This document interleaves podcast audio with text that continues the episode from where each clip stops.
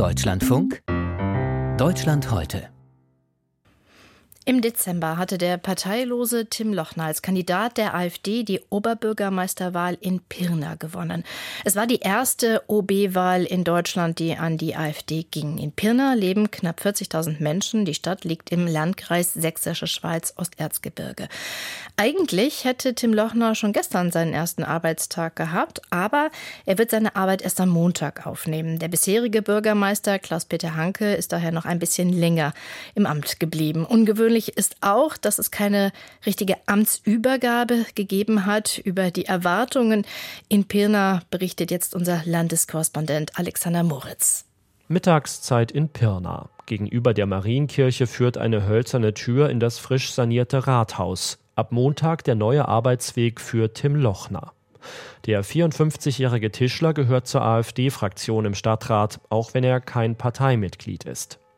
Ende Dezember wurde er als AfD-Kandidat zum Oberbürgermeister gewählt. Im MDR kündigte er am Wahlabend an, wie er sich seinen Amtsantritt vorstellt. Ich werde die Mitarbeiterschaft im Rathaus versuchen, jeden Einzelnen persönlich kennenzulernen, auf Loyalität zu prüfen. Das klang wie eine Drohung, sei aber nicht so gemeint gewesen, ruderte Lochner später zurück.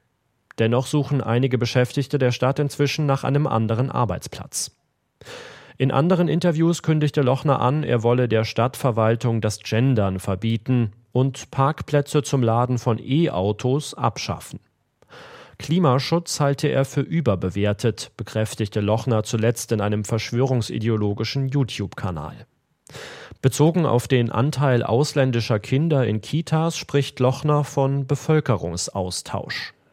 Auf der Straße in Pirna stört das nur wenige. Also ich finde es nicht schlecht. Ich freue mich, dass er es geworden ist. Er ist ja kein AfD-Mitglied. Er ist ja nur für die Partei ein. Und man ist ja nicht gleich rechts, wenn man für die AfD ist.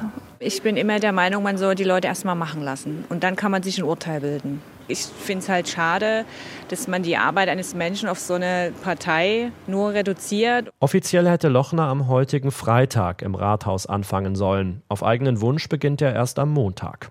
Am Freitagabend soll er in Baden-Württemberg auftreten, beim Neujahrsempfang der dortigen AfD-Landtagsfraktion.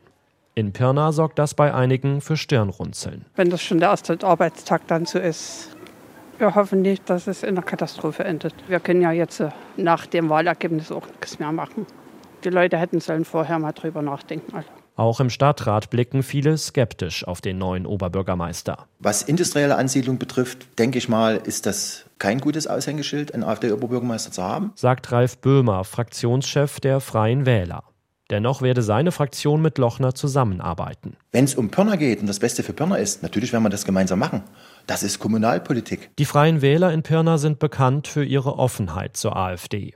Den AfD-Oberbürgermeister inhaltlich stellen will dagegen Ralf Wetzig, einziger SPD-Stadtrat in Pirna. Auf der einen Seite habe ich schon ein Problem damit, dass diese Stadt jetzt von einem AfD-Oberbürgermeister geführt wird. Und auf der anderen Seite sage ich mir, aber wir können ja jetzt nicht alles vernachlässigen und uns zurückziehen, nur weil es diesen Oberbürgermeister gibt. Hinter vorgehaltener Hand hört man deutliche Zweifel, ob Lochner dem Amt als Oberbürgermeister überhaupt gewachsen ist. Die Ausstrahlung, die durch diesen AfD-Bürgermeister nach außen geht, macht viel von dem kaputt, was in Pirna die letzten Jahre eigentlich positiv sich entwickelt hat. Befürchtet Thomas Kalina vom CSD Pirna. Der Verein setzt sich für die Rechte queerer Menschen ein und wird dafür regelmäßig angefeindet. Kalina befürchtet, Lochner werde die Organisation des CSD Straßenfests behindern. Die Regenbogenfahne werde er nicht mehr vor dem Rathaus hissen, hat der künftige OB schon angekündigt. Außerdem könnte Lochner dem CSD-Verein, der sein Büro in einem Gebäude der Stadt hat, die Miete erhöhen. Wir wissen ja eigentlich, dass Vereine, die nicht so auf Linie der AfD sind, Probleme kriegen können. Geben die auch offen zu, dass sie solche Sachen alles überprüfen werden. Und es ist schon abzuwarten, wie die Vereine künftig mit solchen Mieten umgehen und was uns dort erwarten wird. Auch andere Vereine in der Stadt befürchten Probleme. So auch das Kulturzentrum Akubitz. Eine Handvoll Ehrenamtliche um Vereinsvorstand Steffen Richter engagiert sich hier vor allem für die Erinnerung an den Nationalsozialismus, bisher in enger Zusammenarbeit mit der Stadtverwaltung. Wir zum Beispiel in Kooperation Stolpersteine verlegen konnten, dass Zeitzeuginnen eingeladen werden konnten. Und das wird jetzt natürlich so mit Tim Lochner nicht mehr möglich sein und ist auch von unserer Seite auch nicht mehr gewollt, dass jemand, der für eine Partei antritt, die eine 180-Grad-Wende in der Erinnerungspolitik will, so jemand jetzt bei den Veranstaltungen in Erinnerung an den NS auftritt. Am Montag will Lochner im Rathaus seine politischen Ziele vorstellen. Sieben Jahre kann er dann als Oberbürgermeister das Bild von Pirna gestalten. Wie viel Entscheidungsspielraum er tatsächlich hat, hängt auch von der Stadtratswahl Anfang Juni ab. Die AfD erhofft sich auch dabei deutliche Zugewinne. Unser Landeskorrespondent in Sachsen, Alexander Moritz, berichtete über den Amtswechsel in Pirna.